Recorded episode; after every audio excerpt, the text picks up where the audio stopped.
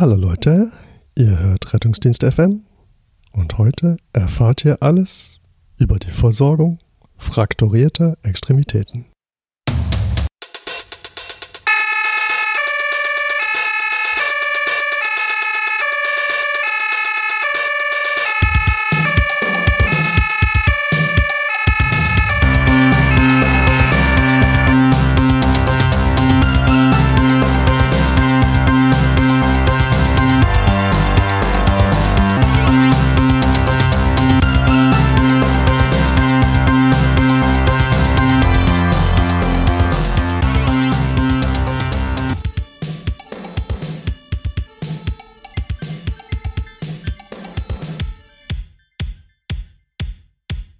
Herzlich willkommen zu Rettungsdienst FM, eurem Podcast für den Rettungsdienst mit Themen rund um den Rettungsdienst. Bei mir ist wie immer der Frank Weilbacher und heute haben wir einen ganz speziellen Gast, den Patrick Thome. Hallo Patrick. Hallo, guten Abend.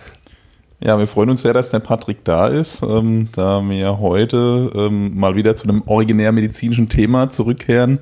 Es wird sogar chirurgisch heute und da ist äh, der Patrick genau der richtige Mann. Genau, der Patrick ist Chirurg, soweit ich weiß. Aber bevor wir äh, weiter auf dich eingehen, äh, wollen wir dich noch um ein bisschen Geduld bitten. Ähm, der Frank wollte ähm, noch, oder wir wollten gemeinsam noch auf die letzte Sendung eingehen. Ähm, die hat auch der Patrick gehört. Wie, wie fandst du sie, Patrick? Es war mal was anderes, es war, war spannend, es ähm, ähm, hat was beleuchtet, worüber ich bisher und ich folge einigen Podcasts oder auch ähm, auf YouTube-Sachen noch nichts gehört habe. Und ähm, ich fand es ich fand's sehr interessant, war ein bisschen polarisierend, es waren auch ein paar Klischees dabei. Ähm, aber ich fand es gut, dass das mal angesprochen wurde und äh, die Medizin wird weiblich und äh, der Rettungsdienst auch und äh, ich finde, es ist gut so.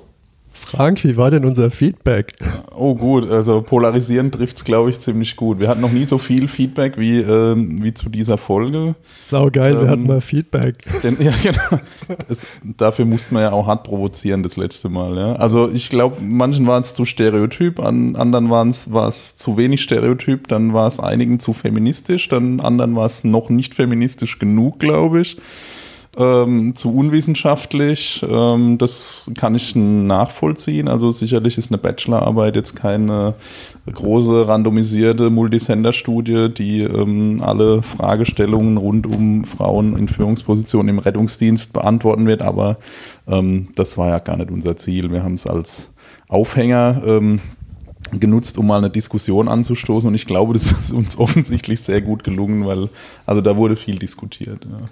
Ja, ja also das, das war, war schön. Mal, mal so der erste kleine Shitstorm. Also ich habe mich sehr gefreut, äh, zumal ich ja der bin, der bei Facebook gesperrt ist und den, den ganzen Mist der Frag abkriegt. Ja, Nein. das ist total toll. Ähm, was heißt der ganze Mist? Also wir haben uns wirklich sehr gefreut, auch über, über die äh, etwas erzürnten ähm, Kommentare.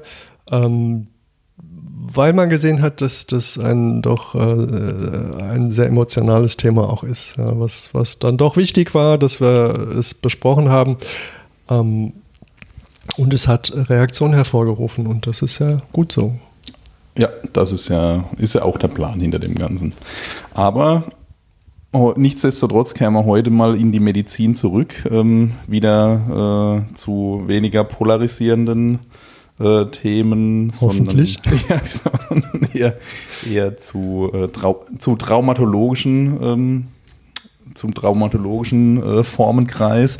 Wir wollen uns heute unterhalten über ähm, Frakturen und Luxationen im Rettungsdienst. Also was ich finde ein extrem spannendes Thema, was, wo es glaube ich aber auch viel ähm, Unsicherheiten und, und ähm, ungeklärte Fragen im Umgang gibt.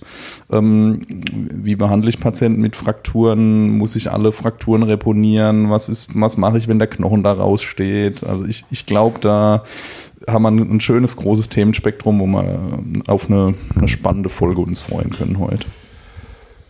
Ja, cool, ich freue mich. Ähm, zunächst unser Gast, der Patrick. Ähm, jetzt hast du ja schon was zu unserer letzten Sendung gesagt. Ähm, jetzt erzähl doch mal was zu dir oder über dich.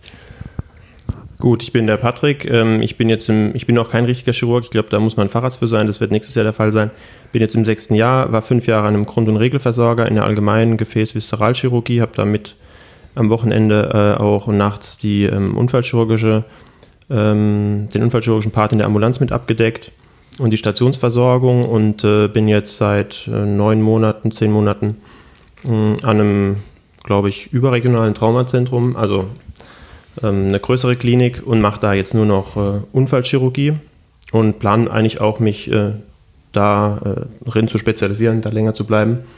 Mache jetzt nächstes Jahr dann den Facharzt, dann mache ich jetzt den Allgemeinchirurg, weil ich da schon auch so viel Zeit vorher investiert hatte und weil ich glaube, das ist gut, eine breite Ausbildung zu haben, auf die man sich dann im weiteren Verlauf noch gut spezialisieren kann. Also Ziel wäre dann noch den äh, Unfallchirurg Orthopäde als Zweitfacharzt dann zu machen.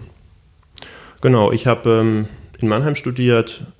Du, Julius, warst ja wie so mein Lehrrettungsassistent. Als es noch Lehrrettungsassistenten gab. Ja, genau. Früher als Nicht-Praxisanleiter hieß. Ja. Als die Und- Autos alle noch vier Räder hatten.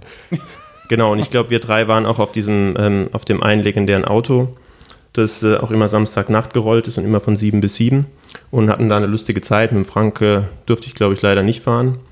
Aber wir haben schon die ein oder anderen spannenden Einsätze und Nächte uns um die Ohren geschlagen. Und es freut mich, dass ich jetzt bei eurem äh, tollen Projekt hier auch mal mitmachen darf. Und ähm, ja, wir reden einfach ein bisschen über Frakturen, Luxationen. Ähm, ein, denke ich, greifbares Thema, wo auch jeder ähm, eigene Erfahrungen hat. Und ja, reicht es als kleiner Als, als Einstieg, ja. Ach so, ja, ich, ich habe auch einen Notarztschein, hat ein bisschen länger gedauert, äh, weil ich noch auf die Intensiv warten musste. Aber ähm, jetzt bin ich löblich. da sehr eifrig unterwegs, genau. Aber bodengebunden im Gegensatz zum Frank. Also sprich, du bist einfach der, äh, der optimale Mann für uns, um äh, alle gängigen chirurgischen Fragestellungen zu klären. Genau, und im Gegensatz zum Frank auf dem Boden geblieben, noch nicht abgehoben. Ja, das stimmt. Ich habe nur, Mal schauen, mal schauen. ich komme nur manchmal ganz hart auf den Boden der Realität zurück. Ja. Äh, Die besagte elegante Bruchlandung ist ja. genau. So ist es. Genau. Und dann steigen wir doch einfach mal direkt ähm, ein ins Thema äh, Frakturversorgung. Also Frakturen sind ja durchaus äh, ein, ein häufiges Bild im Rettungsdienst, im Notarztdienst. Und ähm, was wir ja weit überwiegend sehen, ähm, sind ja isolierte Extremitätenfrakturen. Darum soll es sich jetzt mal im ersten Teil ähm, vom Podcast drehen. Jetzt ähm, würde mich mal interessieren, ähm, also ich bin ja jetzt Anästhesist, ja, da ist ja der, der, der Bezug zu Frakturen jetzt äh, zwar gegeben, aber jetzt ist sicherlich nicht so in der Tiefe vorhanden ähm, wie bei dir jetzt. Wie gehst du an so einen Patienten ran? Ähm, du kommst jetzt als Notarzt an eine Einsatzstelle, dort ist ein Patient, ähm, der eine mögliche Fraktur oder eine Luxation hat. Ähm, wie näherst du dich dem Patienten? Womit beginnst du? Wie, wie läuft es ab bei dir? Ähm, gut, also es kommt natürlich jetzt auf den Einsatz an und ob das jetzt ein Kind ist, was auf, den Hand, auf die Hand gefallen ist, aber ich glaube, um da schematisch dran zu gehen, ähm, würde ich trotzdem ähm, im ABCDE-Schema erstmal, erstmal rangehen, gucken, ansprechbar und so weiter. Wenn er mit mir redet, ähm, dann ist A und B schon mal gut äh, durch und äh, wird jetzt auch dann nicht unbedingt erst noch den Blutdruck abwarten, äh, wenn es jetzt ja, zum Beispiel ein gestürztes Kind ist oder so und mich dann schon, wenn es eine Monoverletzung ist, eine periphere, also eine, eine distale Fraktur, Handgelenk oder, oder Sprunggelenkverletzung, mich zügig dann dem widmen und ähm, Inspektion machen, ja, also ähm, ganz normale Untersuchung ähm, der Extremität. Ähm, natürlich auch immer ähm, PDMS ist wichtig, da kommen wir noch wahrscheinlich gleich drauf. Also ist die Extremität äh, durchblutet, habe ich Pulse, ähm, ist die Sensibilität intakt, ist die motorische Funktion noch intakt, ähm, liegt eine offene, liegt eine geschlossene Verletzung vor. Es gibt ja, ist es erstmal untersuchen, ist es überhaupt eine Fraktur oder ist es einfach eine Wie, wie findest du das raus? Also es soll ja um Frakturen und Luxationen gehen. Wie, ähm, wie kommen wir überhaupt dahin, ähm, ob, ob jetzt eine Fraktur oder eine Luxation vorliegt? Gibt's, es gibt ja, mir, mir ist da noch in Erinnerung, dass es sichere und unsichere Zeichen gibt, aber da wird es bei mir dann schon dünn. Genau, also unsichere Zeichen könnte letztendlich auch eine, einfach eine Prellung sein oder eine, eine Distorsion, ähm, also eine Verdrehverletzung, mh, eine Zerrung wäre einfach Schwellung, eine, auch, auch eine Deformität, Konturdeformität kann durch die Schwellung einfach äh, bestehen. Ähm, Also sprich, nur weil es dick ist, ähm, heißt nicht, es ist gebrochen. Ja. Genau. Ich, ich muss hier gerade kurz einmal spicken, weil ich kurz irritiert. Also auch freiliegender Knochen ist nicht unbedingt eine Fraktur, aber ähm, dann theoretisch eine Luxation. Mhm. Und äh, Schmerzen und Funktionseinschränkungen können auch ähm, bei, ähm, bei Nichtfrakturen, ja, also bei Mhm. Prellungen Also und so. Prellung, vorliegen. Weichteilverletzungen im Wesentlichen, aber der, der Knochen äh, kann intakt sein bei sowas. Genau. Dann die sicheren Frakturzeichen, ähm, die abnorme Fehlstellung, also so eine Bajonettstellung zum Beispiel am distalen Radius oder äh, eine Sprunggelenkverletzung, ähm, wo der Fuß in die andere, also schräg steht oder ähm, natürlich auch noch bekannt die Krepitation, also das Knochenreiben, ähm, was man testen kann, aber was man nicht testen muss, wenn schon andere sichere Frakturzeichen vorliegen, dann kann man das dem Patient ersparen. Und äh, die abnorme Beweglichkeit noch als sicheres Frakturzeichen, weil Goldstand ist natürlich das Röntgenbild, aber das haben wir ja draußen nicht dabei. Also sprich, wenn irgendwo ein Gelenk ist, wo keins hingehört oder wenn es knirscht, das sind so die Ja. letztlich unterm Strich die klassischen Zeichen, dass es wirklich frakturiert ist, schon, schon rein aus der klinischen Untersuchung. Genau. Okay. Ähm, Also kann man doch eigentlich sagen, dass die sicheren Frakturzeichen eigentlich fast alle sichtbar sind, oder?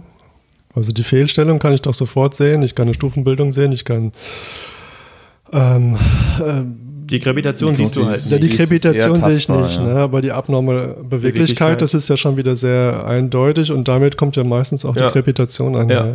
Aber beim Bewusstlosen siehst du die halt auch im Zweifel, so eine Unterschenkelfraktur. Auch nur, wenn du es dann auch anguckst. hm. Ja. Also Unterschenkel wird es ja dann Wenn es nicht groß erst- disloziert wäre, würde es uns vielleicht gar nicht auffallen. Ne? Gerade Ja. vielleicht je, je distaler die Lokalisation, desto wahrscheinlicher ist vermutlich, dass es übersehen wird, wenn der Patient keinen Schmerz angibt oder so. Und, und wie ist das jetzt, ähm, ähm, der, der Unfallmechanismus? Ähm, kann mir das, oder mit welcher Sicherheit kann mir das einen Hinweis geben, ob das jetzt eine Fraktur sein könnte oder nicht? Also ist das überhaupt sicher? Ähm, ich, ich denke da, Nee, es gibt Leute, die Sturz- fallen aus vier Metern und haben nichts gebrochen und äh, andere haben mehr Etagenverletzungen.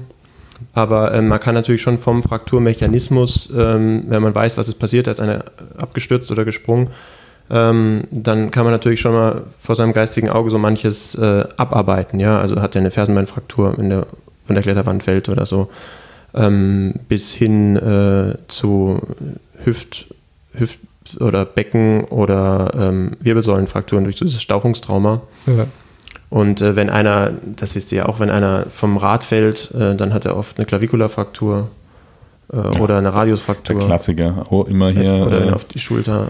Bei den äh, Ja, Amateur-Motorrad-Veranstaltungen Highsider. ne, auf den ausgestreckten Arm gefallen und Klaviertaste an der Klavikula. Ne? Das ist ganz häufig. okay, also der Unfallmechanismus gibt keinen eindeutigen Hinweis, gibt aber eine Wahrscheinlichkeit und einen Hinweis darauf, was frakturiert sein könnte und dann eventuell auch in Serie oder ähm, welche, welche ähm, Ja, ähm, Hebel sozusagen zusammen verknüpft sind, wie zum Beispiel die Stauchungsgeschichte, wo sich ein ein Energieimpact auf der einen Seite woanders fortsetzen kann.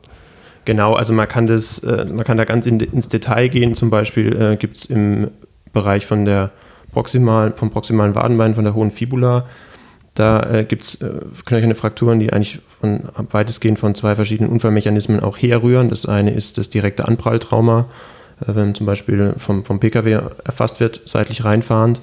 Dann hat man da eine Fraktur, äh, die üblicherweise dann eine Monoverletzung ist, beziehungsweise mit dem Sprunggelenk nicht unbedingt was zu tun hat. Aber es gibt bei einem Umknicktrauma im Sprunggelenk, Distorsionstrauma, gibt es ähm, die Mesonephverletzung. Das ist halt ähm, Innenknöchel zusammen mit hoher Fibula-Fraktur. Also da ist diese Membrana interossea, die Verbindung von den Unterschenkelknochen, die ist durchgerissen durch dieses Verdrehtrauma. Also ein unterschiedlicher Mechanismus, der uns auch schon ähm, bestätigt, wenn wir den Mechanismus kennen, dann sagen wir, okay, da oben ist nur da oben gebrochen, der Innenknöchel hat nichts, weil es direkt dran geprallt worden. Ähm, genau, da gibt es einige so, so Finessen. Aber Also das hat für euch dann schon Relevanz, ähm, wo ihr nochmal genau sucht. Ähm, also der Mechanismus ähm, Ja. führt euch eher so zu den, zu den Prädilektionsstellen, wo der Patient was haben könnte. Genau, wir brauchen schon unser, unser Röntgenbild, aber ich glaube, das ist einfach so, wenn man dann ähm, in einem gewissen Bereich arbeitet, man sagt ja, ich glaube, mit einer guten Anamnese kann man 80 bis 90 Prozent der, der Erkrankung sogar schon rauskristallisieren und wenn der mir sagt, der ist nach innen umgeknickt oder nach außen umgeknickt ähm, und das oder jenes ist passiert, dann kann man da schon vieles ausschließen, aber man braucht trotzdem noch sein Röntgenbild und ähm, um es dann definitiv auch zu dokumentieren, zu sichern. Gibt es in der Anamnese noch andere Faktoren, die für euch wichtig sind? Wie ist das? Ist für euch auch wichtig, ob jetzt ein Patient die Medikamentenanamnese, Antikoagulation oder sowas, ist das für euch wichtig für also, Einblutungen, Weichteilschäden oder ist es eher, eher unwichtig beim, bei peripheren Frakturen? Nicht unbedingt. Also ähm,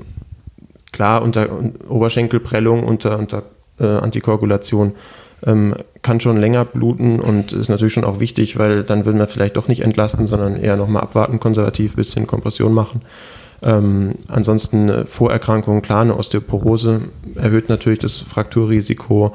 Da gibt es ja oft auch Altersgipfel, zum Beispiel jetzt Radiusfraktur, häufigste Fraktur beim Mensch. Ähm, gibt es den, äh, sag ich mal, die, die jungen äh, Kerle, Sportverletzungen, äh, junge Leute fallen drauf und dann der zweite Altersgipfel Frauen so postmenopausal mit, oft mit Osteoporose, äh, ungefähr mit 60 Jahren oder so, haben dann nochmal einen, einen Gipfel. Ja, das ist. Okay. Oder Glaskroch, äh, Glasknochen. Also sprich ja Vorerkrankungen, die halt für, für Frakturen prädisponieren, die sind für euch schon wichtig dann in der Anamnese. Es ändert nicht viel dran, mhm. aber dann wird halt irgendwie, kann man ruhig ein rundes Bild draus machen. Ja. Na, es ändert ja vielleicht doch was, sage ich jetzt mal, für diese Zweifelsfälle. Ne? Wobei eine Osteoporose, ich meine, eine osteoporosische Fraktur wird ja auch. Wenn es gebrochen versorgt. ist, ist es gebrochen. Quasi. Ja. Naja, aber wenn man kein sicheres Frakturzeichen hat und hat aber vielleicht genau. die bekannte Diagnose Osteoporose, ähm, dann und ein Patient, dem geht es eigentlich gut. Und er sagt, ach, das tut jetzt weh, das, was von selber kommt, das geht auch wieder von selbst, ja, ich gehe morgen zum Hausarzt und, und ähm, kann eigentlich nicht belasten. Und ähm, der hat eine diagnostizierte Osteoporose, dann wäre es ja schon ähm, sinnvoll, dann eher doch nochmal auf den Transport zu bestehen. Ähm, du möchtest jetzt äh, bei Osteoporose eher zu transportieren. Ja, ja, genau. Wir sind also, in der Präklinik wieder. Sorry, ich bin, ich genau. bin, trifft manchmal ab und bin dann schon in der Klinik und so. so schnell geht es hier nicht, mein Freund. genau, es ist ja. Aber ich wollte noch loswerden, man sieht ja auch nicht alle Frakturen im Röntgen manchmal übersieht man auch was und äh, es ist auch legitim, wenn man sich unsicher ist, äh, auch nochmal, das schreibt man dann auch immer in die Briefe unten rein, ja, bei Beschwerde, Persistenz, Wiedervorstellung. Also üblicherweise resorbiert sich der Knochen um so eine Fraktur ähm, und wird, dann wird die Frakturzone auch erst besser sichtbar. Also man erkennt schon die meisten Frakturen, ja, aber im Zweifel kann man sowas auch nochmal nachröntgen. Man sieht nicht immer alles. Kann auch ein CT machen, theoretisch. Ja. Ist das Alter für euch in der Anamnese ein wichtiger Faktor? Also ist es so, dass jetzt äh, typischerweise der andere, der alte Mensch andere Verletzungen und Frakturen oder Luxationen hat als der junge Mensch? Äh, ja, klar. Also es gibt ja auch äh, kindliche Frakturen, Wachstumszonenfrakturen. Gibt es natürlich nur bei Kindern und äh, dann suprakondyläre Grünholzfrakturen oder genau, so. Ja. ja. genau. Also Frakturen, wo, wo die Knochenhaut noch intakt ist, aber der Knochen gebrochen. Mm, genau, die Grünholzfraktur, sowas, sowas gibt es, aber letztendlich ähm, gibt es schon da vergleichbare Frakturen, die allerdings bei unterschiedlichen Mechanismen passieren. Zum Beispiel also eine, eine Beckenfraktur äh, zieht sich auch der ältere Patient zu ähm, bei einem banalen Sturz äh, auf dem Weg, also im Bad zum Beispiel kann der sich eine, eine schwere Beckenfraktur, halt auch eine instabile, zuziehen. Und sowas kennen wir bei jüngeren Patienten äh, eigentlich nur von Hochrasanstraumata. Mhm. Und Wirbel, Wirbelkörperfrakturen ähnlich, ja.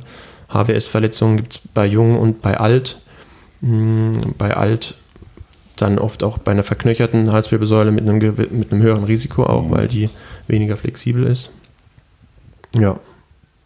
Okay, jetzt haben wir relativ viel über die Anamnese gesprochen. Ähm, jetzt geht es ja aber präklinisch ja ähm, nicht viel zur Verfügung apparativ, aber wir können klinisch untersuchen zumindest. Ähm, hast du ein paar Tipps, was in der klinischen Untersuchung wichtig ist, ähm, wenn man jetzt Patienten mit potenziellen Frakturen, Luxationen sich anguckt, auf was äh, man das Augenmerk besonders richten sollte?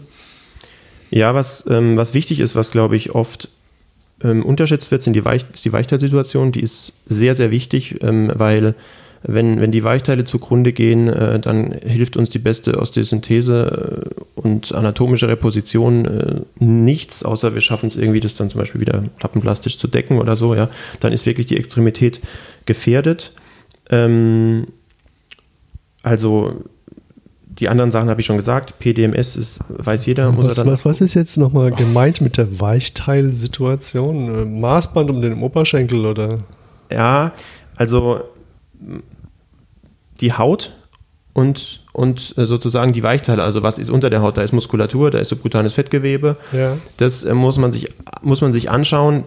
Da, da muss man, glaube ich, auch ein paar Sachen gesehen haben, dann ein bisschen so, ein, so einen Blick dafür zu bekommen, ja. Aber das geht, äh, das geht so weit, also dafür gibt es auch Einteilungen. Geschlossene und offene Frakturen werden eingeteilt. Vielleicht sage ich da kurz was dazu. Jeweils gibt es da drei Grade. Also bei den geschlossenen geht es los mit Grad 0. Das ist, wenn wir wissen, da ist eine Fraktur, aber man sieht dann in Weichteilen gar nichts. Bis äh, 1, das ist dann eine oberflächliche Schürfung oder eine Kontusion. Und äh, da ist wichtig, dass da drückt sozusagen von innen ein Fragment drückt gegen die Haut. Ja, das ist noch relativ mhm. glimpflich und bei Grad 2 und 3 ist dann äh, sozusagen der Druck äh, auf die der, der traumatische Druck kommt von außen. Äh, bei zwei mit einer tiefen, kontaminierten Schürfwunde ähm, mit Haut- und äh, Muskelkontusion und bei Grad 3 ähm, haben wir eine ausgeprägte Quetschung und Zerstörung der Muskulatur bis hin zum subkutanen Dekollement, also dass sich die Haut, Hautschichten voneinander getrennt haben und dadurch halt auch die Haut eine große Gefahr hat, äh, zugrunde zu gehen, abzusterben, das bis hin zum Compartment. Sind so Überroll Überrolltraumata oder sowas, wie kann man sich genau, das vorstellen? So Fuß, Baggerkette, mhm. irgendwie mit dem Fuß in die Baggerkette gekommen. Mhm. Das, ähm, die Haut ist im Zweifel noch intakt, ja, aber hat durch diese Abscherverletzung ähm, die Gefäßversorgung mhm. aus der Tiefe verloren und äh, ein hohes bis höchstes Risiko ja. zugrunde zu gehen. Ja. Und äh, dann haben wir noch das Compartment-Syndrom, das ähm, ist sozusagen dann das ausgeprägteste, äh, ausgeprägteste Stadium einer geschlossenen äh, Fraktur. Das heißt, in dieses äh, Kompart Kompartiment, wo, wo die Muskulatur drin läuft, äh, von so einer Faszie, von so einer Hülle umgeben, da blutet zum Beispiel rein ähm, und äh, da steigt der Druck und da kann nichts ausweichen. Das ist wie im Schädel, sage ich mal. Ähm, und dann würde durch den Druck würden Nerven zugrunde gehen ähm, und auch die Muskulatur. Und dann hätten die Leute eine schwere Behinderung und eine Funktionseinschränkung später, wenn es nicht rechtzeitig erkannt wird. Und dann ist die erste Therapie zum Beispiel deswegen auf die Weichteile guckend. Man merkt es, wenn man die Wade zum Beispiel mhm. bei einer Unterschenkelfraktur anfasst, ist die weich, ist die so ähnlich wie unsere Wade oder vielleicht mal eine Muskelkaterwade oder ist die richtig, die wird steinhart, die kann man dann auch theoretisch messen, aber eigentlich ist es eine klinische Diagnose. Das wäre dann die Wadenkrampfwade. Ja, bis hin, also so, die wirklich wie steinhart. Das ist knallhart, ja. Wenn man das und, mal getastet hat, das ist wirklich eindrücklich. Ja. Und ähm, dann muss man da eigentlich eine relativ banale Operation einfach diese Faszie eröffnen, dann quillt die Muskulatur so ein bisschen raus und dann wird das ein Wachschwamm. Also dann kann die Haut da nicht wieder zumachen, sondern das braucht dann halt, ja. Aber sprich, wenn ich sowas präklinisch sehe, ist das für mich schon äh, ein, ein, großes Warnzeichen. Das wäre dann ein absoluter Notfall. Da mache ich da nicht lange rum, sondern pack zügig ein und fahre auch mit Sonderrechten, wenn es eine, jetzt ja. eine isolierte Monoverletzung wäre, trotzdem zügig in ein Haus, was das, äh, was das gut versorgen kann. Genau. Und also der, der, der Puls ist meistens noch distal davon tastbar, ja. Mhm. Aber wenn sich so ein Compartment entwickelt, oft geht es dann so Sensibilitätsdefizite, beginnen Kribbelparästhesien das kann auch mal schwellungsbedingt bei einem Nicht-Compartment auftreten, ja. Aber das sind, äh, also das sind späte Zeichen, wenn dann gar kein Blut mehr äh, distal davon ankommt. Da muss man, muss man schnell reagieren. Da kann man präklinisch nichts machen. Man kann natürlich andere Weichteile, wenn man jetzt bei einer Luxationsfraktur ist, da kann man, äh, wenn man das schient, zum Beispiel, ähm, man sieht es ja auch, das ist dann einfach verkürzt durch diese Luxation, steht schräg. Ähm, die Weichteile sind äh, sind einfach dann, da ist zu viel Druck drauf durch diese, mhm. diese Fraktur. Wenn man da axialen Zug drauf bringt und das wieder nahezu äh, reponiert, dann ist auch weniger Druck von innen und von außen auf die Haut und dann wird die auch, dann geht es dir besser. Also hier geht es sozusagen mit den Weichteilen darum, ähm, entweder was hat man Unfallmechanismus mit den Weichteilen gemacht, ähm, durch, durch die Krafteinwirkung oder die Gewalteinwirkung oder aber was äh, machen meine Knochenfragmente oder Bruchstücke mit den äh, Gewebe außenrum, also sprich Muskulatur, Faszien, äh, Nerven, Gefäße. Ähm, also da auch wieder der Mechanismus, der, der viel Informationen liefert und dann bei der, bei der klinischen Untersuchung dann der, der Tastbefund und das, was man sieht, sozusagen, was einem gleich ins Auge fällt. Ähm, ja, kann man das so zusammenfassen? Ja, Und das waren ja jetzt die, die geschlossenen, ne? und dann gibt es ja noch die offenen äh, Frakturen. Das heißt, offen ist ja, wenn ich das richtig verstehe, per Definition, das muss ein Knochenfragment geben, was ähm, Anschluss an die Atmosphäre hat. Also irgendwo durch die Haut nach außen durchtritt und quasi nicht nur von innen irgendwo an die Haut dran drückt und die, die ausbeult, sondern quasi es muss mindestens eine Durchspießung nach außen geben, oder? Genau, also der Knochen kommuniziert mit der Außenwelt. Ähm, Durchspießung, hast du vollkommen recht, äh, ist der erste von diesen drei Graden ähm, relativ harmlos. Ähm, vom, ist also von innen kommt natürlich die Durchspießung und ähm, da ist äh, die Hautläsion kleiner als ein Zentimeter und die haben ein relativ geringes Risiko äh, für, äh, für Wundheilungsstörungen oder später für, für Falschgelenkbildungen. Aber ähm, dann gibt es zweit- und drittgradig ähm, mit äh, ähm, Durchspießung auch von außen durch das direkte Trauma bei zweitgradig äh, mit ausgeprägterem Weichteilverletzung und drittgradig ist dann nochmal unterteilt in ABC. Ähm, bei A ist das Periost, also die Knochenhaut noch intakt. Ähm, bei B nicht mehr, da liegt dann äh, wirklich der richtige Knochen frei.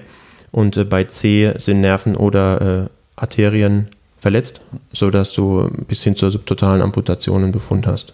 Da komme ich dann auch ähm, ohne Gefäßchirurgen und so weiter nur noch schlecht äh, vorwärts. Ne? Was für mich ja vielleicht ja. auch wenn ich sowas sehe, ähm, in der Präklinik relevant ist, wo fahre ich den Patienten hin? Ne? Wenn es vielleicht so ein ausgedehnter Befund ist, dann wahrscheinlich ist das relativ intuitiv, aber dann würde ich ähm, vielleicht jetzt nicht in den nächsten Grund- und Regelversorger fahren, sondern vielleicht dann doch in ein, in ein größeres Haus, wo ich weiß, da kann auch ein Gefäßchirurg eventuell die, die äh, Gefäßversorgung wiederherstellen oder ein Neurochirurg vielleicht eine, eine Nervenrekonstruktion oder ähnliches machen. Ja. Genau, also auch manche Grund- und Regelversorger haben ja gute Gefäßchirurgien, aber du kannst nicht ausschließen, dass es äh, da auch eine Nervenverletzung gibt und dann würde ich in einen, mit Neurochirurgie oder mit einer plastischen Abteilung in ein größeres Zentrum fahren. Genau. Wie, wie gehen wir ran? Was, was ist wichtig in der, in der Therapie, in der allgemeinen Therapie von von Frakturen, was, was kann man generell dazu sagen? Jetzt ohne, dass man jetzt speziell auf eine Radiusfraktur oder sonstiges eingehen. Es gibt ja sicherlich ähm, Dinge, die gelten für alle Frakturen, oder? Die, die man beachten müssen, wie man, wie man damit, was kann man präklinisch machen? Man kann sie ruhig stellen, mhm. ähm, zum Beispiel durch eine Schiene. Letztendlich durch die Ruhigstellung äh, verhindert man auch ein weiteres Anschwellen, weil immer, wenn, die, wenn da Bewegung drin ist, würde ähm, es auch zu einer zunehmenden Blutung aus dem Knochen kommen. Und man kann Schmerztherapie machen, da bist du wieder der Experte. Aber in erster Linie ruhig stellen, achsengerecht schienen. Ähm, und wenn es sich um eine Luxationsfraktur handelt, je nachdem, ähm, vielleicht kann man dadurch axialen Zug auch die Stellung verbessern. Also sprich Lagerung, ja. ähm, also einmal mit dem Ziel, weiteren Schaden zu vermeiden, also keine Sekundärschäden, wenn ich dich richtig ja. verstehe, aber Lagerung ist ja, glaube ich, auch schon der erste Schritt zur Analgesie, würde ich denken, dass hier nicht ständig Knochenenden aneinander reiben. Ähm, jetzt ähm, hatten wir ja irgendwie verschiedene Schienen und Systeme im Rettungsdienst. Ich glaube, es lohnt sich vielleicht kurz darüber zu sprechen, was man wofür benutzen kann. Also ähm, Klassiker, als ich angefangen habe, waren ja so Luftkammermaschinen zum Beispiel. Die, oh, die sind ganz böse. Die, kennt, die kennen die alle die, sicherlich noch. Die sind auch ganz böse bei offenen Frakturen. Ah, ja, also das ist, davon ist man ja ziemlich abgekommen, aber das hat sicherlich Gründe, oder? Kannst du dazu was sagen? Dann ist nämlich ein Loch in der Schiene. Ja, so, ja, und das kostet Geld und dann gibt es Ärger, ja. Nee, also da bin ich jetzt kein ausgewiesener Experte. Ich habe auch nur so im Hinterkopf, dass die out sind ähm, und dass wir mit einer, was haben wir auf dem, also meistens arbeite ich mit der Vakuummatratze, mit der ähm, Vakuumbeinschiene, mhm. mit der, Moment, ich habe nur den, den Herstellernamen im Kopf, mit der Alu, ja, die, die Samsplin-Schiene, die nee, wir jetzt hier nicht Samsplin-Schienen dürfen. Ja. ja. hier ist es hier alles erlaubt. Wir kriegen ja von niemandem Geld. Alu, Alu-Polsterschiene heißt Wenn uns die Firma Sam jetzt Geld überweisen möchte, ist es nicht so schlimm. Ja, also wir sind da durchaus erreichbar. Aber das ist die Alu-Polsterschiene. Die Alu-Polsterschiene. Nach Sam. ja, ähm, Aber man kann auch mit so Sachen wie mit dem Dreiecktuch gut arbeiten. Ja. Also sprich Alupolsterschiene, wo machst du die dran? Geht das für alles? Handgelenk. Ist eigentlich nur Handgelenk, oder? Eigentlich nur meine, Handgelenk. Da sind, ja, sind ja immer so Bilder drauf, wo man das ans Sprunggelenk und so macht. Das habe ich irgendwie noch nie den Eindruck gehabt, dass das in eine stabile Situation geführt hat dann. Ja. Doch, ist total super. Lässt sich super befestigen. Es wackelt überhaupt nicht rum und es mhm. ist äh, verschiebt sich auch nicht die ganze Zeit und es Ich sehe, das deckt sich mit meinen Erfahrungen. Also sprich, das ist eigentlich was für die distale Radiusfraktur, oder? Ja, genau, da, dafür, dafür ist es gut. Und Ja. ähm, röntgt ihr das, die Fraktur dann? Also wir denken ja immer, wir packen das ein und es bleibt dann ruhig gestellt. Macht ihr das? Röntgenbilder mit Schiene oder ist das ist die Qualität so schlecht, dass man nichts sieht? Nee, und ich würde auch hier wieder Hashtag Weichteile, ich würde mir das ja vorher einmal angucken und Du dann habe ich das eh abge, Mhm. abgewickelt. Ähm, außer es ist jetzt glaubhaft, dass da eine offene Fraktur und dass man das jetzt wirklich erst im, aber weil offene Frakturen gehen halt in den OP, ja, die musst Ja. du, die musst die Wunde au- ausschneiden, spülen. Okay, und äh, eben hast du Dreiecktuch gesagt, also der Klassiker, das ist so die Armschlinge. Das wäre was für Genau, für Schulterverletzungen oder? kann man in der Armschlinge äh, recht gut ruhig stellen. Auch wenn es dann eine, eine, wenn es dann eine Fraktur wäre und keine eine Luxation, also eine äh, Subcapitalumarus-Fraktur, kann man auch gut damit ruhig stellen. Oder auch mal den, ähm, den, den, die distale Radiusfraktur in der Samsplint-Schiene ins Dreiecktuch.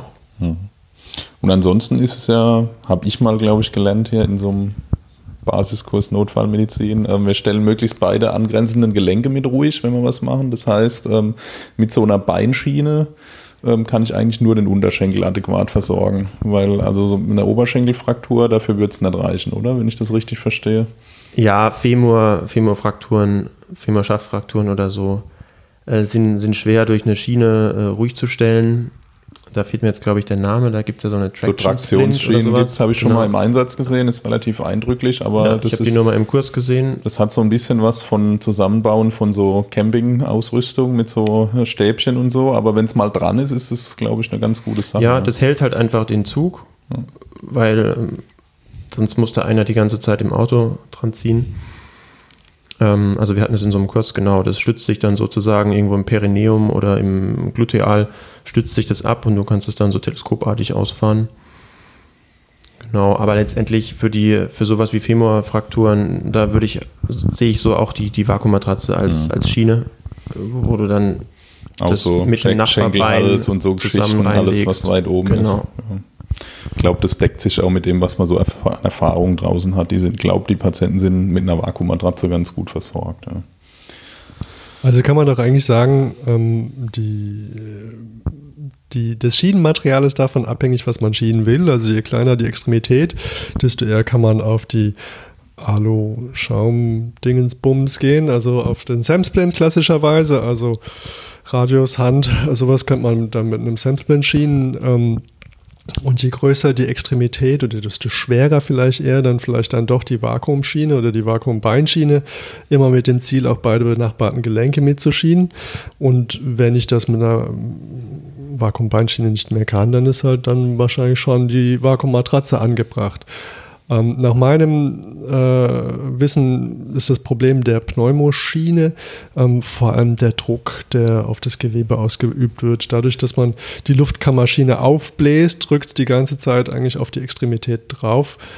Ähm, und das andere ist, dass es ja nur vermeintlich stabil ist, aber wenn man sich mal auf so einen Medizinball oder sowas drauflegt, ähm, das schwankt ja dann trotzdem so ein bisschen während der Fahrt. Also es ist vielleicht in dem einen oder anderen Fall ganz angenehm, ähm, aber es ist gar nicht so stabil, wie man eigentlich meint. Aber nichtsdestotrotz muss man natürlich mit dem arbeiten, was man hat. Manche haben ja zum Beispiel auch nur diese, diese Schaumstoffschienen. Fahrmaschine mit so einem Ja. Drahtgestell, mit so einem Draht, Ja, mit so ja, genau. Drahtleiter drin.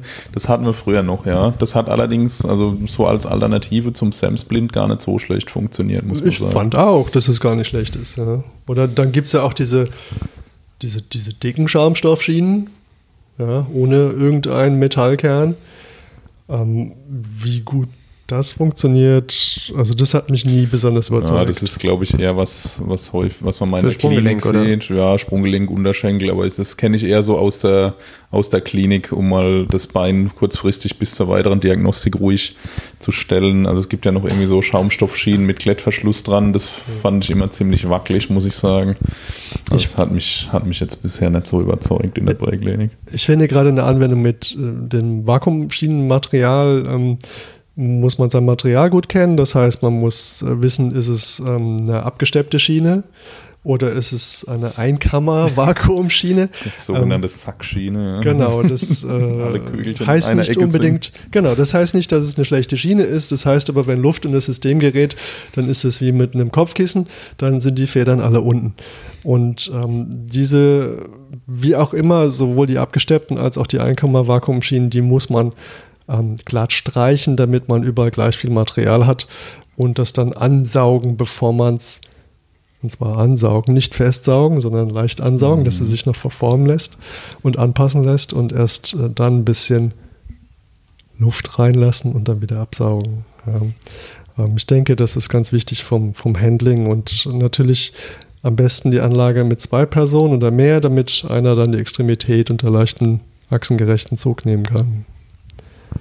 Ja, absolut. Jetzt hast du noch ein Thema angesprochen, was, glaube ich, mit für viel Un Verunsicherung ähm, sorgt. Das ist äh, das Reponieren von Frakturen oder Luxationen im Rettungsdienst präklinisch schon wann muss ich das jetzt machen? Muss ich das, also ziehe ich jetzt jedes äh, Bein oder jeden Arm äh, an jedem ja, Bein oder an jedem Arm oder mache ich das nur irgendwie in bestimmten Situationen oder lasse ich am besten die Finger weg präklinisch?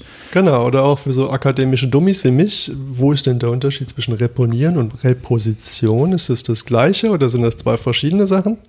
Ich glaube, das ist das gleiche. Also ich glaube, das eine ist das Verb und das andere ist das Substantiv. Ja, also man, je nachdem, wen man fragt, also manchmal ähm, geht es ja auch so ein bisschen durch, ja, und dann ähm, kommen ja so Gerüchte auf, naja, das eine ist halt der achsengerechte Zug und das andere, da braucht man einen Notarzt für.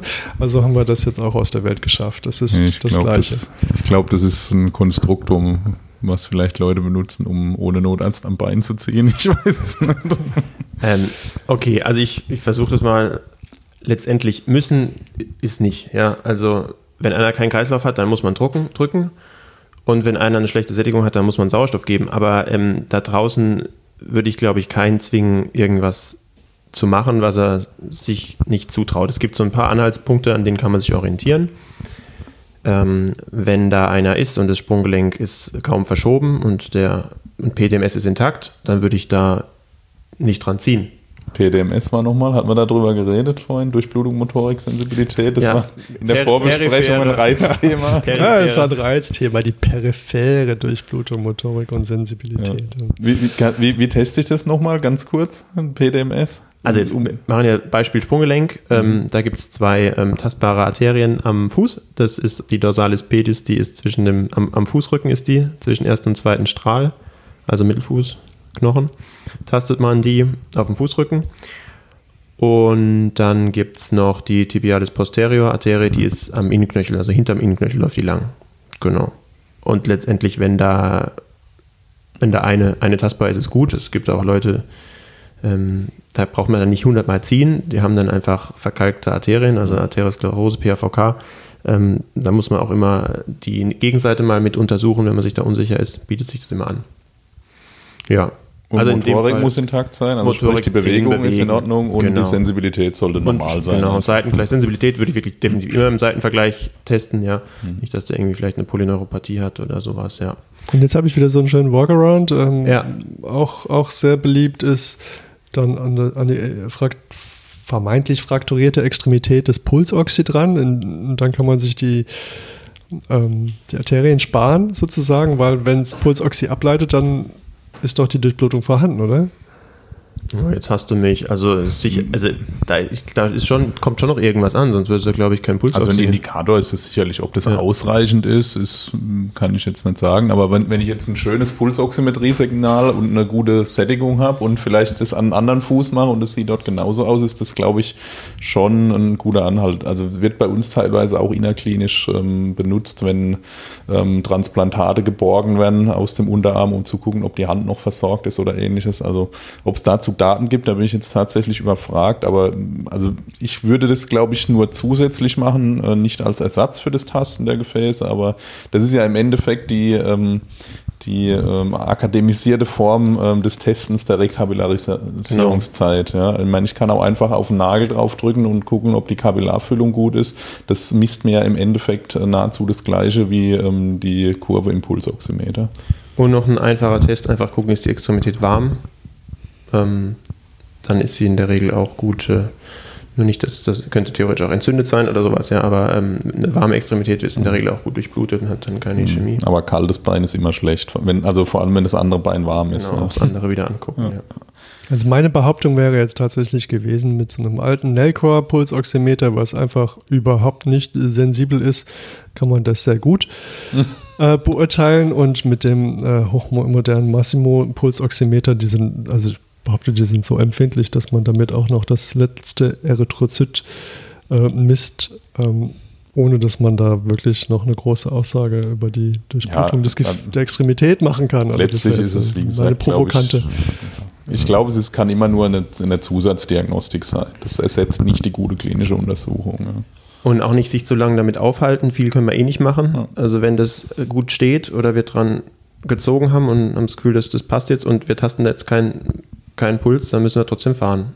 Okay, und jetzt dann die Frage, an welchem Punkt, also äh, Reposition oder äh, Reponieren, haben wir gelernt, ist jetzt das Gleiche.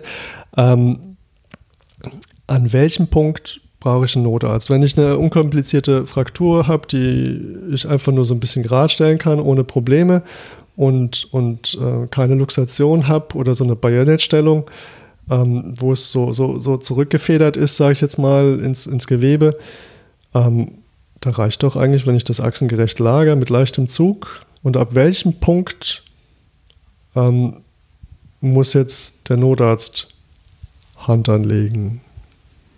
Was würdest du empfehlen? Gut, also wenn du zum Beispiel du bist auf dem Sportplatz, ja, und da passiert jetzt was und einer ach, jetzt, äh, luxiert sich das Sprunggelenk Ja. und du bist direkt da. Ähm, bevor das noch anschwillt, ja, und traust dir das zu, dann kannst du gerne daran ziehen. Und wenn du das dann irgendwie ge- geschient bekommst und da sind noch Sanis vor Ort oder so, dann ist gut. Ähm, Kommt immer auf den Patient an, ja. Ihr könnt ja dann, man kann dann numerische Analogskala dann gucken, so bei 7, 8, 5, 6, 7, 8 würde ich dann schon mal, oder wenn da eine Progredienz ist, wenn der zunehmende Schmerzen hat, jeder hat Recht auf eine Schmerztherapie. Ja. Äh, Ich glaube, man kann auch mal direkt dran ziehen, aber also wenn ich jetzt zur Analgesie hinzugezogen wird, dann würde ich jetzt nicht erst mal ziehen, sondern dann machen wir den ruhigen Weg, da liegt dann schon ein Zugang. Dann äh, geben wir mal ein bisschen Dippi oder so und ziehen dann einmal. Aber es ist letztendlich ja nur ein kurzer Schmerz. Wann sollten wir auf keinen Fall ziehen? Aber wenn man sich gar nicht zutraut, wenn man oh, die Schulter ist, glaube ich, draußen, mm, äh, ich habe das noch nie gemacht ähm, und PDMS ist auch intakt, da würde ich nicht dran ziehen. Auch eh, wenn man sich nicht zutraut, würde ich es nicht machen. Ähm, ansonsten haben wir auch zum Beispiel bei der Schulter, wir wissen ja nie, ist es wirklich nur luxiert oder ist es vielleicht auch gebrochen. Also gerade bei der, bei der Schulter ist ja auch die Differentialdiagnose dann eine Humerus-Kopf-Fraktur, die auch relativ häufig ist, 5% aller Frakturen und die wir durch Repositionsmanöver auch verschieben könnten. Also es kann sein, dass die gar nicht schlecht steht, dass der, also dieses Kalottenfragment ähm, zum Beispiel normal stehen würde, dann könnte es vielleicht konservativ heilen und dass wir es dann dadurch schlechter machen. Und wir kriegen, ja. Da wäre ich, wär ich zurückhaltend. Ähm, so Klassiker, wo man, finde ich, gut dran ziehen kann, ist, ähm, man kann das Knie, die Kniescheibe, das Knie strecken bei einer Patellalux und man kann äh, ganz normal axial, also weg vom Körper in, in, in Richtung der Ferse, einfach axialen Zug machen beim Sprunggelenk. Ja, Das heißt, ähm, wenn ich ähm, erfahren bin, ähm, wenn PDMS gestört ist und wenn die nächste Klinik weit weg ist, könnte man sagen, vielleicht wäre es eher Kontra-Repositionsversuch und wenn ich äh, Nein, jetzt habe ich mich verhaspelt. Ja. Also wenn ich, wenn ich unerfahren bin und PDMS äh, ist ähm, Intakt. intakt Ja, und ähm, die Klinik ist nah, dann würde ich eher das lassen und würde fahren. Und ähm, ansonsten, wenn ich jetzt ähm, erfahrener ähm, Repositeur bin und die Klinik ist weit weg und ähm, PDMS ist vielleicht noch gestört, dann eher pro Reposition und alles andere ist eine Einzelfallentscheidung wahrscheinlich irgendwo dazwischen. Genau, und ich, also ich würde auch von manchen Sachen die Finger weglassen. Also da wird wahrscheinlich auch keiner auf die Idee kommen, jetzt eine Hüfte, die fraglich luxiert ist, wieder zu reponieren. Wenn es ein Hochrasanstrauma ist, würde ich da, wäre ich da ganz vorsichtig mit, würde immobilisieren und in den Schockraum fahren. Und bei älteren Leuten, die vielleicht auch eine Prothese einliegen haben, äh, kriegt man überhaupt blind nie da rein. Man weiß auch gar nicht, da braucht man schon vorher mal ein Bild. Ja? Also Ja. letztendlich in der Klinik würde man ja auch nie blind reponieren, sondern man macht dann ein Foto gibt es auch Studien, die haben gezeigt, es ähm, geht auch ohne, wenn man sicher weiß, die, ein erfahrener äh, Kollege weiß, die Schulter ist draußen, dann kann er die auch ähm, reponieren und dann röntgen, aber es besteht immer noch die Gefahr, dass es gebrochen sein könnte, dann macht man es schlimmer. Hm, bei der Schulter natürlich, wenn derjenige mehrfach schon Schulterluxation hatte und jetzt ein Bagatelltrauma irgendwie nach einer Fliege geklatscht hat und dann springt ihm die Schulter raus und er weiß das schon und normalerweise sind seine Kumpels da und dann hängt er den Arm über die Lehne und die ziehen dran und dann ist die wieder drin, die geht genauso schnell rein, wie sie rausgeht und der hätte jetzt Sensibilitätsdefizite oder wie dann, und einer hat das schon öfter gemacht, dann kann der das machen. Mhm. Aber ähm, ja, und ich finde, ich wiederhole mich ja am Sprunggelenk, das kann man, wenn beim nächsten Einsatz, dann sagt doch einfach, wenn jemand Jüngeres dabei ist oder so, ein Azubi, dann ruhig mal fragen, ob man da nicht auch selber mal dran ziehen kann. Das ist kein Hexenwerk. Und dann hat man es mal gemacht. Also das muss sagen, tatsächlich Sprunggelenk äh, habe ich schon in Rettungsdienstzeiten durchaus mal ohne Notarzt reponiert wenn die, ich glaube halt die ausreichende Schmerzarmut des Patienten ist halt die Grundvoraussetzung, aber es ist doch überraschend, wie schmerzarm manche Patienten dann sind. Ne? Also wenn man dann vorsichtig dran zieht und man merkt ja, wenn man ans Limit kommt, ähm, wenn der Patient dann starke Schmerzen kriegt, dann lasse ich es und dann muss ich halt entscheiden, ähm, in die Klinik fahren oder Notarzt bestellen ähm, und ähm, äh, muss dann einfach abwägen, was ich mache. Ja. Aber ich, also ich würde jetzt denken, dass es durchaus bei manchen ähm, Luxationen oder Frakturen machbar ist. Gut, ähm, Reposition, ähm, jetzt, was gibt es noch in der Wundversorgung? Wie ist es mit ähm, dann gibt ja offene Frakturen, muss ich da irgendwas sauber machen? Oder wie ist es, wenn jetzt zum Beispiel eine offene Fraktur reponiert werden soll und da ist jetzt irgendwie Dreck dran, muss ich das vorher wegmachen oder ziehe ich da dran? Oder kannst du dazu irgendwas sagen? Was darf da drauf auf so eine Fraktur? Kann ich das mit Wasser abspülen oder trocken abwischen? Oder hast du Tipps, wie wenn da jetzt irgendwelche größeren Fragmente drin sind? Ja, also wenn es jetzt eine luxierte Fraktur ist, äh, so eine Durchspießung und der Knochen guckt raus und deswegen auf dem Sportplatz passiert, dann ist jetzt noch Grund drauf. Da, da hängt halt irgendwie der halbe Rasen dran. Genau, ja. also wenn du jetzt natürlich das reponierst, dann geht der Knochen ja wieder rein, dann würde ich es oben einmal ähm, mit, mit Ringer absprühen oder mit einer Kompresse säubern. Aber sonst würde ich die, auch wenn die Durchspießung nicht mehr rausguckt, sondern unten, also irgendwo unten ist ja, dann würde ich das einfach in erster Linie steril abdecken, zügig, ähm, und dann dran ziehen. Okay.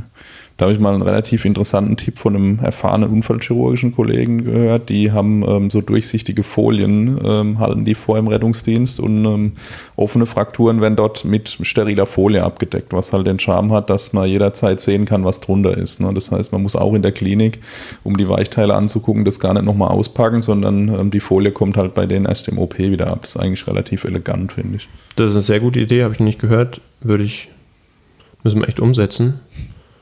Und äh, die Alternative ist äh, aber nicht so elegant, dass man es vielleicht fotodokumentiert. Sicherlich mit, mit dem Datenschutz ähm, vielleicht fraglich. Ich also auf keinen Fall noch irgendwelche anderen Sachen abbilden. Ich ja, weiß auch nicht, ob das erlaubt Gesicht, ist. Ja. Genau.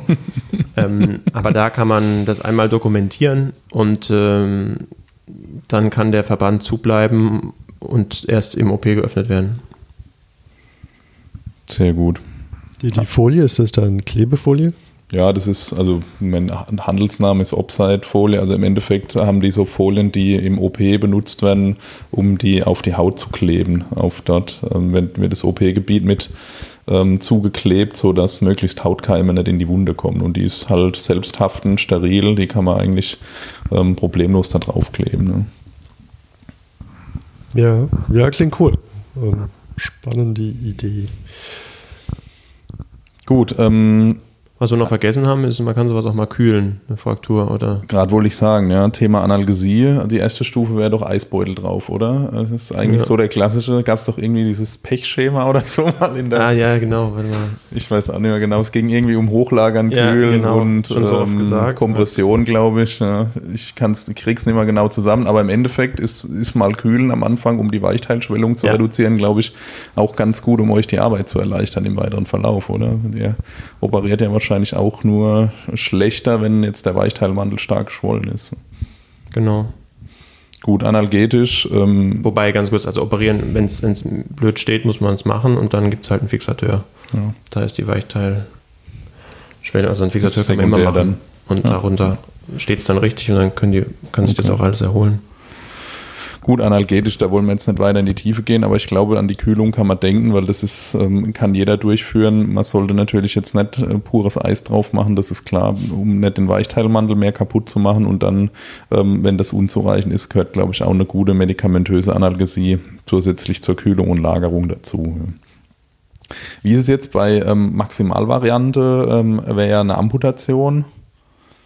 Kannst du dazu noch kurz in einem Satz was sagen? Wie gehen wir damit um? So subtotal oder total amputierte Gliedmaßen? Also das Amputat oder das Subamputat auch wieder mit äh, Vollelektrolytlösung reinigen und von grobem, größeren Dreck mit einer sterilen Kompresse ähm, ent, also davon befreien. Und also jetzt ein Amputat wird dann eingewickelt in sterile Kompressen, die können leicht angefeuchtet werden und kommen dann in diese dafür vorgesehenen Amputatbeutel, also Plastikbeutel, der dann wiederum in einen Plastikbeutel mit äh, flüssig, mit, mit kühl Eis ja, da ist ja so eine Art Kunsteis oder so, wie man es nennen mag, genau. drin. Das ist ist eigentlich schon eindrücklich. Wenn man das mit Flüssigkeit in Berührung bringt, dann wird es schon sehr kalt. Deswegen sollte man das Amputat, was, was wir leider immer mal wieder sehen, äh, nicht uneingewickelt in diese Beutel tun, weil sonst gibt es, glaube ich, wirklich teilweise Erfrierungsstellen und dann kann es vielleicht daran scheitern, dass das replantiert wird. Das wäre schade drum. Ja.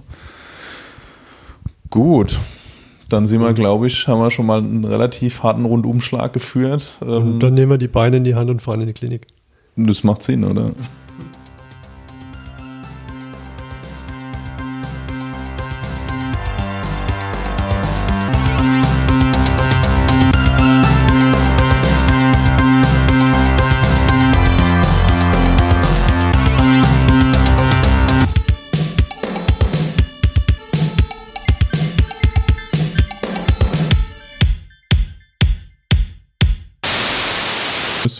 Gut? Ja, oder ich bin, bin ich zu laut, bin ich zu leise? Ein bisschen ermischen. Ich muss auch noch, muss auch kurz was sagen. Hallo. Hallo. Bin der Patrick. Ja. Hallo Patrick. Patrick Meier. Meier. Meier heißt der junge Mann, der spricht Meier. Genau, Meier. Philipp Meier. Das ist jetzt aber nicht, wir nehmen jetzt aber noch nicht auf. Das kommt ja, in die Outtakes. Nö, also es kommt alles in die Outtakes.